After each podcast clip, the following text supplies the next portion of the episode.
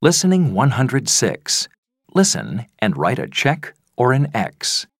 1, Hi, Emma. What are you doing? I'm doing my homework. I'm writing about the first European settlers in America. Oh, I know a lot about the European settlers. Lots of settlers were farmers. Yes, there were lots of fields, so there were lots of farmers. 2, Was there lots of good food in America? Yes, there was lots of meat and fish. There was corn, too. And there were lots of vegetables.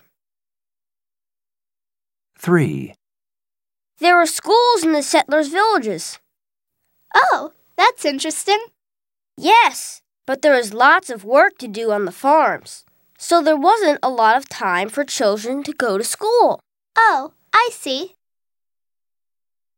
4, Do you know about the houses? Yes, they were small wooden houses. That's right. Their houses were small at first, but there were bigger houses later. 5, There were lots of animals in America. Oh, yes, I know. There were cows and deer. There were lots of birds, too. Yes, the animals were food for the settlers.